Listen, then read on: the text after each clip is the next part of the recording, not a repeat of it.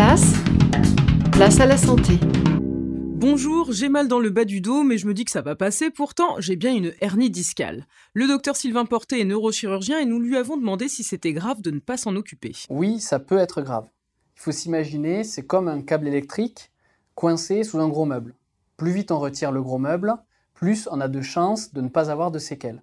Le problème dans le cas d'une hernie discale, c'est exactement le même. Si on laisse la hernie évoluer avec une douleur qui persiste, le nerf risque de garder une mémoire de cette douleur, qui, fait, qui risque de rendre inefficaces toutes les prises en charge.